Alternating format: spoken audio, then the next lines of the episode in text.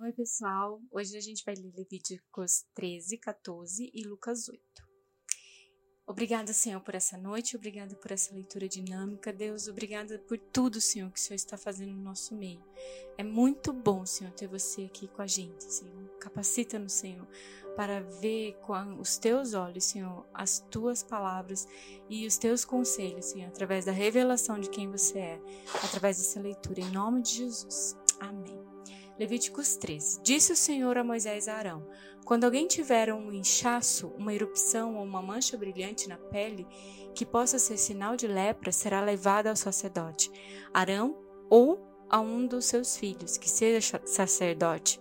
Este examinará a parte afetada da pele, e se naquela parte o pelo estiver se tornado branco e o lugar parecer mais profundo do que a pele, é sinal de lepra. Depois de examiná-lo, o sacerdote declarará impuro. Se a mancha na pele for branca, mas não parecer mais profunda do que a pele, e sobre ela o pelo não tiver se tornado branco, o sacerdote o porá em isolamento por sete dias. No sétimo dia, o sacerdote o examinará, e se verificará que a parte afetada não se alterou e nem se espalhou pela pele, o manterá em isolamento por mais sete dias. Ao sétimo dia, o sacerdote o examinará de novo, e se a parte afetada diminuiu e não se espalhou pela pele, o sacerdote o declarará puro. É apenas uma erupção. Então ele lavará suas roupas e estará puro. Mas se depois que se apresentou ao sacerdote para ser declarado puro, e a erupção se espalhar pela pele, ele terá que se apresentar novamente ao sacerdote. O sacerdote examinará, e se a erupção tiver se espalhado pela pele, ele o declarará impuro. Trata-se de uma lepra.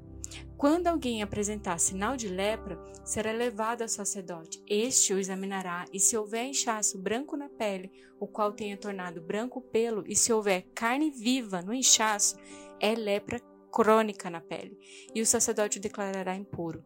Não o porá em isolamento, porquanto já está impuro. Se a doença não se alastrar, e cobrir toda a pele da pessoa infectada da cabeça aos pés até onde é possível ao sacerdote verificar, este a examinará e se observar que a lepra cobriu todo o corpo, ele a declarará pura. Visto que tem ficado branco, ela está pura mas quando nela aparecer carne viva, ficará impura. Quando o sacerdote vir a carne viva, ele a declarará impura, e a carne viva é impura, trata-se de lepra. Se a carne viva retroceder e a pele se tornar branca, a pessoa voltará ao sacerdote. Este o examinará, e se a parte afetada tiver se tornado branca, o sacerdote declarará pura a pessoa infectada, a qual está pura. Quando alguém tiver uma ferida purulenta uma em sua pele e ela sarar, e no lugar da ferida aparecer um inchaço branco ou uma mancha avermelhada, ele se apresentará ao sacerdote. Este examinará o local, e se parecer mais profundo do que a pele e o pelo ali e tiver se tornado branco, o sacerdote o declarará impuro. É sinal de lepra, que se alastrou onde estava a ferida. Mas se quando o sacerdote o examinar, não houver nenhum pelo branco e o lugar não estiver mais profundo do que a pele e tiver diminuído, então o sacerdote o porá em isolamento por sete dias. Se de fato estivesse espalhando pela pele, o sacerdote o declarará impuro, é sinal de lepra. Mas se a mancha não tiver sido alterada, nem se espalhado, é apenas a cicatriz da ferida e o sacerdote o declarará puro. Quando alguém tiver uma queimadura na pele e uma mancha avermelhada ou branca aparecendo na carne viva na, da queimadura, e o sacerdote examinar a mancha e se pelo sobre ela estiver branco e ela parecer mais profunda do que a pele, é lepra que surgiu na queimadura. O sacerdote o declarará impuro, é sinal de lepra na pele. Mas se o sacerdote examinar a mancha e nela não houver pelo branco, e esta não tiver mais profunda do que a pele e tiver diminuído, então o sacerdote o porá em isolamento por sete dias. No sétimo dia, o sacerdote o examinará, e se a mancha tivesse espalhado pela pele, o sacerdote o declarará impuro, é sinal de lepra. Se, todavia, a mancha não tiver se alterado nem se espalhado pela pele, mas tiver diminuído, é um inchaço da queimadura, e o sacerdote o declarará puro, é apenas a cicatriz da queimadura. Quando um homem ou uma mulher tiver uma ferida na cabeça ou no queixo, o sacerdote examinará a ferida, e se ela parecer mais profunda do que a pele e o pelo nela for amarelado e fino, o sacerdote declarará impura aquela pessoa. É sarna. Isto é lepra da cabeça ao, ao, ou do queixo. Mas se quando o sacerdote examinar o sinal de sarna, este não parecer mais profundo do que a pele e não houver pelo escuro nela, então o sacerdote porá a pessoa infectada em isolamento por sete dias. No sétimo dia, o sacerdote examinará a parte afetada, e se a sarna não tivesse espalhado e não houver pelo amarelo nela, e não parecer mais profunda do que a pele, a pessoa rapará os pelos, exceto a parte afetada, e o sacerdote a porá em isolamento por mais sete dias. No sétimo dia, o sacerdote examinará a sarna, e se não tivesse espalhado, mais e não parecer mais profunda do que a pele, o sacerdote declarará pura a pessoa. Esta lavará a roupa e estará pura. Mas se a sarna se espalhar pela pele depois de que a pessoa for declarada pura, o sacerdote a examinará, e se a sarna tiver se espalhado pela pele, o sacerdote não precisará procurar pelo amarelo. A pessoa está impura. Se, entretanto, verificar que se não houve alteração e cresceu pelo escuro, a sarna está curada. A pessoa está pura e o sacerdote declarará pura. Quando o homem ou uma mulher tiver manchas brancas na pele, o sacerdote examinará as manchas, e se forem brancas e sem brilho, é eczema que se alastrou. Essa pessoa está pura. Quando os cabelos de um homem caírem, ele está calvo, todavia puro. E se lhe caírem os cabelos da frente da cabeça, ele está meio calvo, porém puro. Mas se tiver uma ferida avermelhada na parte calva da frente ou de trás da cabeça, é lepra, que se alastra pela calva da frente ou de trás da cabeça o sacerdote o examinará, e se a ferida inchada na parte da frente ou de trás da calva for avermelhada, como a lepra da pele, o homem está leproso e impuro, e o sacerdote terá que declarar impuro devido à ferida na cabeça. Quem ficar leproso, apresentando quaisquer desses sintomas, usará roupas rasgadas, andará descabelado, cobrirá a parte inferior do rosto e gritará: impuro, impuro. Enquanto tiver a doença, estará impuro, viverá separado fora do acampamento.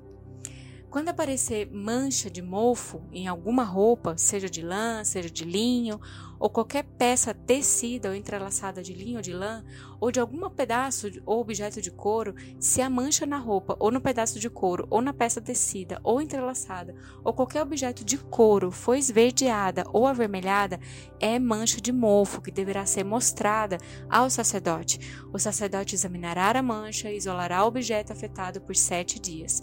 No sétimo dia, examinará a mancha, e se ela tivesse espalhado pela roupa, ou pelo tecido entrelaçado, ou pelo pedaço de couro, qualquer que seja o seu uso, é mofo, corrosivo e o objeto está impuro. Ele queimará a roupa, ou a peça tecida ou entrelaçada, ou qualquer objeto de couro que tiver a mancha, pois é mofo corrosivo e o objeto será queimado. Mas se quando o sacerdote o examinar, a mancha não tivesse espalhado pela roupa, ou pela peça tecida ou entrelaçada, ou pelo objeto de couro, ordenará que o objeto afetado seja lavado. Então ele o isolará por mais sete dias. E depois de lavado o objeto afetado, o sacerdote examinará. Se a mancha não tiver alterado sua cor, ainda que não tenha se espalhado, o objeto estará impuro. Queime-o com fogo. Quer o mofo corrosivo tenha afetado um lado do objeto quer ou outro. Se quando o sacerdote examinar a mancha tiver diminuído depois de lavado o objeto, ele cortará a parte afetada da roupa, ou do pedaço de couro, ou da peça tecida entrelaçada, mas se a mancha ainda aparecer na roupa, ou na peça tecida entrelaçada, ou no objeto de couro, é mofo que se alastra, e tudo que tiver o mofo será queimado com fogo. Mas, se depois de lavada a mancha desaparecer da roupa, ou da peça tecida ou entrelaçada ou do objeto de couro, o objeto afetado será lavado de novo e então estará puro. Essa é a regulamentação acerca da mancha de mofo nas roupas de lã, de linho, nas peças tecidas ou entrelaçadas, ou nos objetos de couro para quem seja declarados puros ou impuros. Disse também o Senhor a Moisés: esta é a regulamentação acerca da purificação de um leproso. Ele será. Levítico 14. Disse também o Senhor a Moisés: Esta é a regulamentação acerca da purificação de um leproso. Ele será levado ao sacerdote, que sairá do acampamento e o examinará. Se a pessoa foi curada da lepra, o sacerdote ordenará que duas aves puras vivas, um pedaço de madeira de cedro e um pano vermelho e um ramo de sopo serão trazidos em favor daquele que será purificado. Então o sacerdote ordenará que uma das aves seja morta numa vasilha de barro com água da fonte. Então pegará a ave viva e a molhará com um pedaço de madeira de cedro, com um pano vermelho com um ramo de sopo no sangue da ave morta em água corrente. Sete vezes ele aspergirá aquele que está sendo purificado da lepra e o declarará puro, e depois soltará a ave viva em campo aberto. Aquele que estiver sendo purificado lavará as suas roupas, rapará todos os seus pelos e se banhará com água, e assim estará puro. E depois disso poderá entrar no acampamento, mas ficará fora de sua tenda por sete dias. No sétimo dia rapará todos os seus pelos, o cabelo, a barba, as sobrancelhas, e os restantes dos pelos lavará suas roupas e banhará o corpo com água, e então ficará puro. No oitavo dia, pegará dois cordeiros sem defeito e uma cordeira de um, um ano sem defeito, com três jarros da melhor farinha amassada com óleo, como oferta de cereal e uma caneca de óleo. O sacerdote que faz a purificação apresentará ao Senhor a tenda do encontro, tanto aquele que estiver para ser purificado, como as suas ofertas. Então o sacerdote pegará um dos cordeiros e o sacrificará como oferta pela culpa, com a caneca de óleo, e os moverá perante o Senhor como gesto ritual de apresentação, e matará o cordeiro no lugar santo, onde são sacrificados a oferta pelo pecado e o holocausto. Como se dá com a oferta pelo pecado, também a oferta pela culpa pertence ao sacerdote, é santíssima. O sacerdote porá pouco de sangue da oferta pela culpa na ponta da orelha direita daquele que será purificado, no polegar da sua mão direita e no polegar do seu pé direito.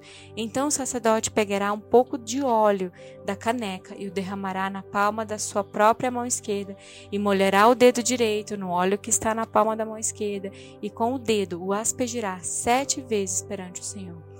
O sacerdote ainda porá um pouco do óleo restante que está sendo purificado no polegar da sua mão direita e no polegar do seu pé direito em cima do sangue da, da oferta pela culpa. O óleo que restar na palma de sua mão, o sacerdote derramará sobre a cabeça daquele que está sendo purificado e fará propiciação por ele perante o Senhor. Então o sacerdote sacrificará a oferta pelo pecado e fará propiciação em favor daquele que está sendo purificado da sua impureza. E depois disso, o sacerdote matará o animal do holocausto e o oferecerá sobre o altar com a oferta de cereal, e assim fará propiciação pelo ofertante, o qual estará puro. Se todavia o ofertante for pobre, sem recursos para isso, pegará um cordeiro como oferta pela culpa, o qual será movido para fazer propiciação pelo ofertante com um jarro da melhor farinha, amassada com óleo como oferta de cereal, uma caneca de óleo e duas rolinhas ou dois pombinhos conforme os seus recursos um como oferta pelo pecado e outro como holocausto. E no oitavo dia o ofertante os trará para sua purificação ao sacerdote, à entrada da tenda do encontro perante o Senhor.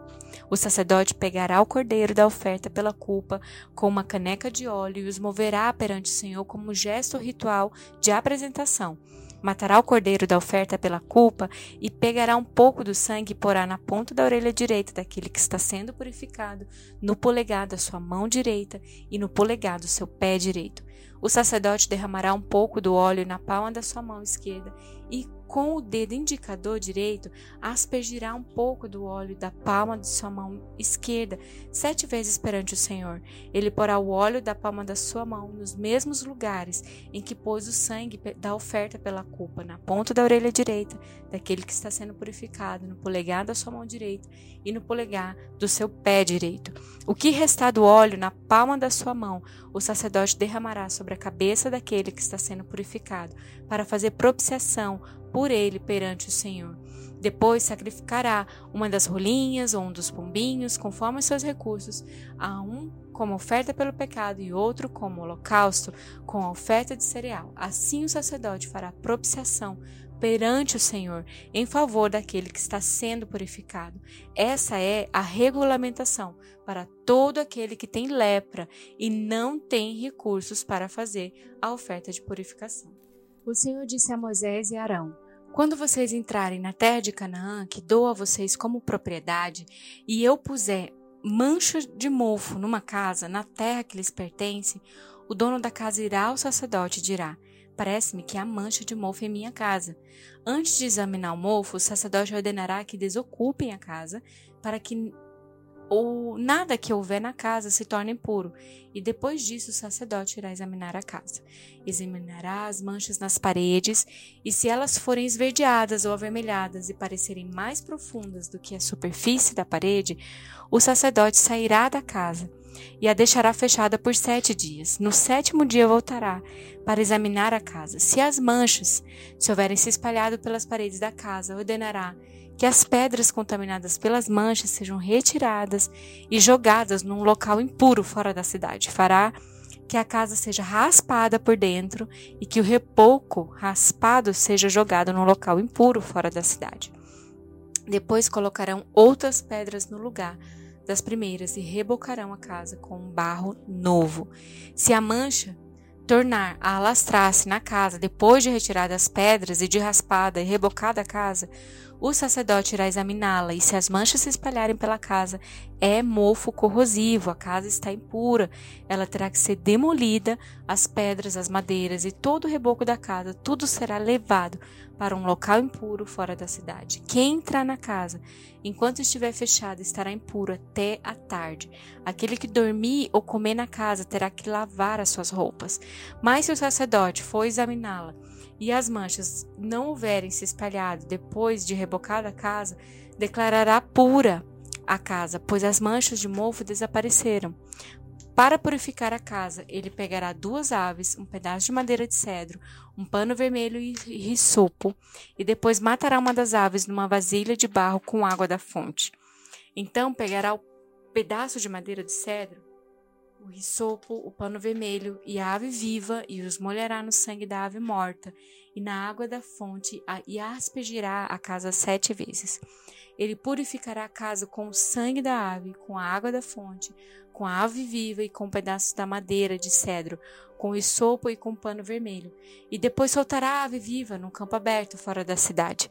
Assim fará propiciação pela casa e ela ficará pura. Essa é a regulamentação acerca de qualquer tipo de lepra, de sarna, de mofo nas roupas, numa casa e de inchaço, erupção ou mancha brilhante para se determinar quando uma coisa é pura ou impura. Essa é a regulamentação acerca de qualquer tipo de lepra e de mofo. Uau, é, é impressionante. Eu não sei se você lendo esses textos você imagina, mas eu lendo desde a parte do sacrifício dos animais e, e até esse momento aqui, eu fico impressionado com a com o volume de trabalho que o sacerdote tinha. É impressionante, não é?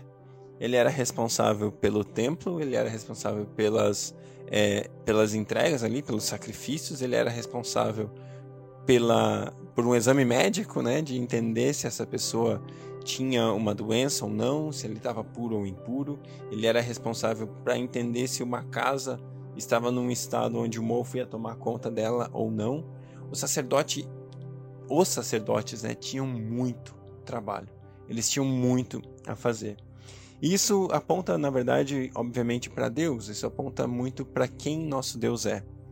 E esses textos de Levíticos, eles mostram a santidade de Deus. Eles falam a respeito de o quão santo Deus é.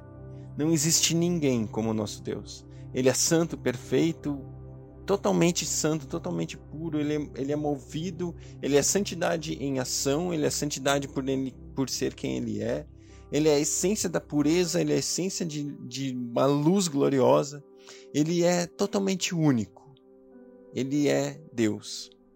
E ele escolheu mostrar sua grandeza, mostrar sua bondade, mostrar sua glória através desse relacionamento com o seu povo, com o povo de Israel. E quando eu e você vemos cada um desses detalhes que eu e você estamos lendo, ele está mostrando o seu cuidado ele está mostrando as suas bênçãos de cuidado, de provisão, é, de como o povo poderia estar em contato com um Deus santo, com um Deus alto, com um Deus puro.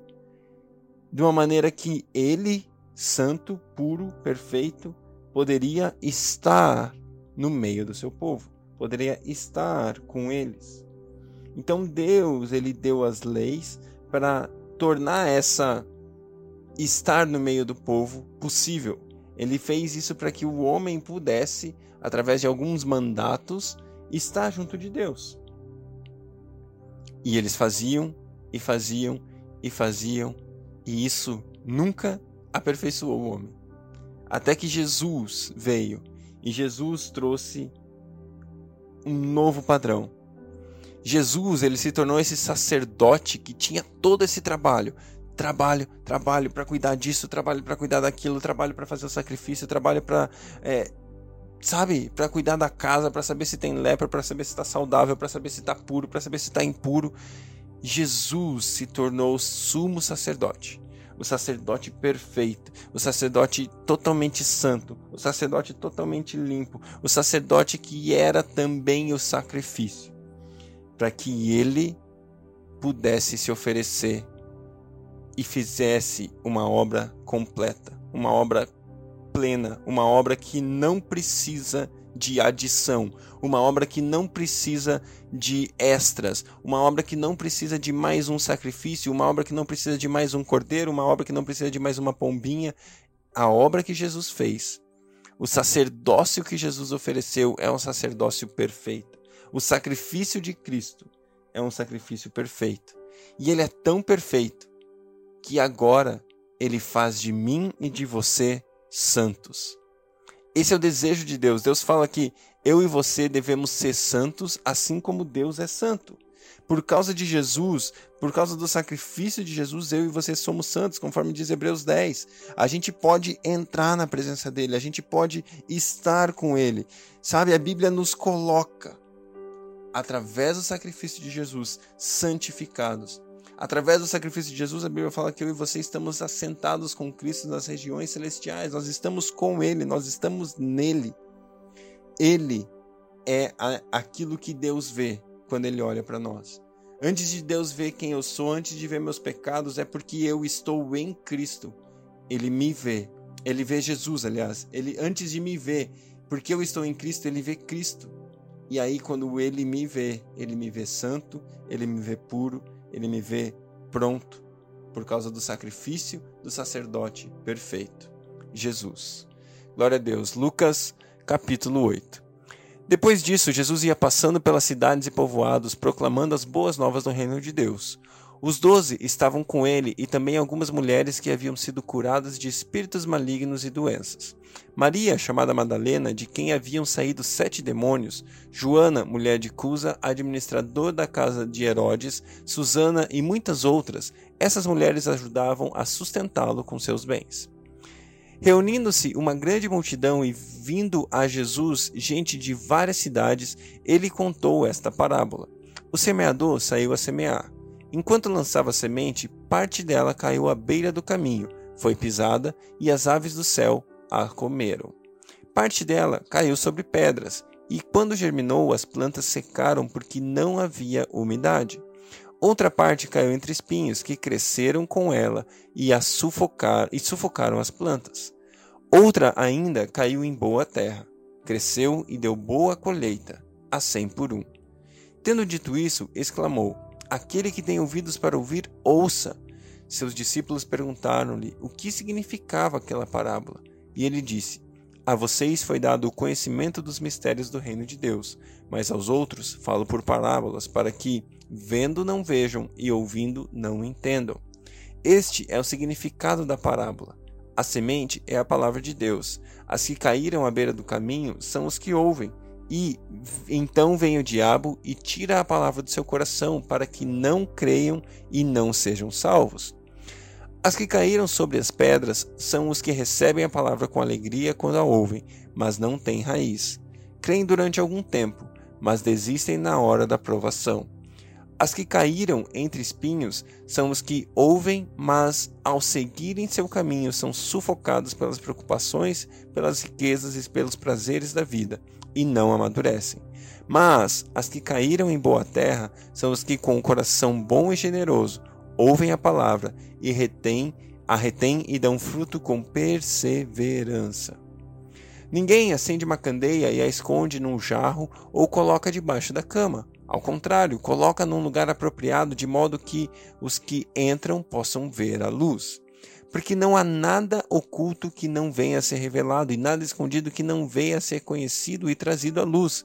Portanto, considerem atentamente como vocês estão ouvindo. A quem tiver mais lhe será, a quem tiver mais mais lhe será dado. De quem não tiver, até o que pensa que tem lhe será tirado. A mãe de Jesus e os irmãos de Jesus foram vê-lo, mas não conseguiam se aproximar dele por causa da multidão. Alguém lhe disse: tua mãe e teus irmãos estão lá fora e querem te ver. Ele lhes respondeu: Minha mãe e meus irmãos são aqueles que ouvem a palavra de Deus e a praticam. Certo dia, Jesus disse a seus discípulos: Vão para o outro lado. Eles entraram no barco e partiram. Enquanto navegavam, ele adormeceu.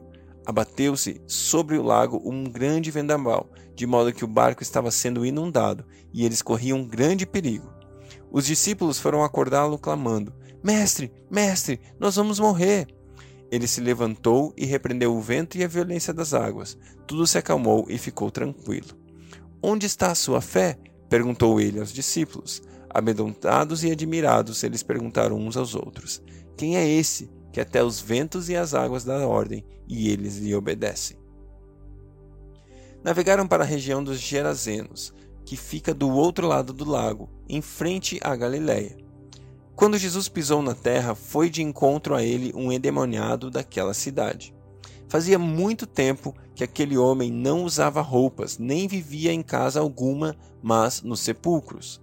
Quando viu Jesus, gritou, prostrou-se aos seus pés e disse em alta voz: Que queres comigo, Jesus, filho do Altíssimo?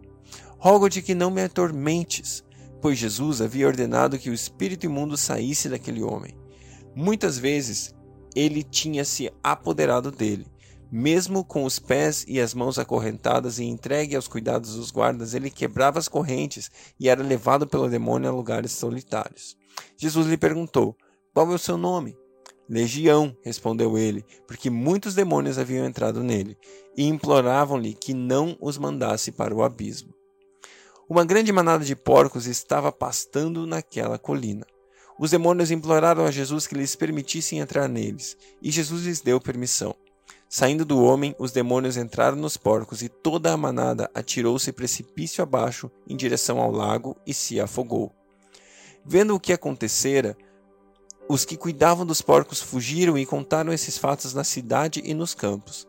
O povo foi ver o que havia acontecido. Quando se aproximaram de Jesus, viram que o homem de quem havia saído demônios estava sentado aos pés de Jesus, vestido e em perfeito juízo, e ficaram com medo. Os que tinham visto contaram ao povo como o endemoniado fora curado. Então, todo o povo da região dos Gerazenos suplicou a Jesus que se retirasse, porque estavam dominados pelo medo. Ele entrou no barco e regressou. O homem de quem havia saído os demônios suplicava-lhes que deixasse ir com eles, mas Jesus mandou-o embora, dizendo: Volte para casa e conte o quanto Deus fez a você. Assim, o homem foi e anunciou à cidade inteira o quanto Jesus tinha feito por ele. Quando Jesus voltou, uma multidão o recebeu com alegria, pois todos o esperavam. Então um homem chamado Jairo, dirigente da sinagoga, veio e prostrou-se aos pés de Jesus, implorando-lhe que fosse à sua casa, porque sua única filha, de cerca de doze anos, estava à morte. Estando Jesus a caminho, a multidão o comprimia. E estava ali certa mulher que havia doze anos vinha sofrendo de uma hemorragia e gastara tudo o que tinha com os médicos, mas ninguém pudera curá-la. Ele chegou por trás dele, ela chegou por trás dele e tocou na borda do seu manto, e imediatamente cessou a hemorragia. Quem tocou em mim? perguntou Jesus. Como todos negassem, Pedro disse: Mestre, a multidão se aglomera e te comprime. Mas Jesus disse: Alguém tocou em mim, e eu sei que de mim saiu o poder. Então a mulher, vendo que não conseguiria passar desapercebida, veio tremendo e prostrou-se aos seus pés. Na presença de todo o povo, contou por que tinha tocado nele e como fora instantaneamente curado. Então ele lhe disse: Filha, a sua fé a curou. Vá em paz. Enquanto Jesus estava ainda falando, chegou alguém da casa de Jairo, o dirigente da sinagoga, e disse: Sua filha morreu. Não incomode mais o mestre. Ouvindo isso, Jesus disse a Jairo: Não tenha medo, não som então tão somente creia, e ela será curada. Quando chegou à casa de Jairo, não deixou ninguém entrar com ele, exceto Pedro, João e Tiago, e o pai e a mãe da criança. Enquanto isso, o, todo o povo estava se lamentando e chorando por ele. Não por ela. Não chorem, disse Jesus. Ela não está morta, mas dorme. Todos começaram a rir dele, pois sabiam que ela estava morta. Mas ele a tomou pela mão e disse: Menina, levante-se. O espírito dela voltou e ela se levantou imediatamente. Então Jesus lhes ordenou que dessem de comer a ela.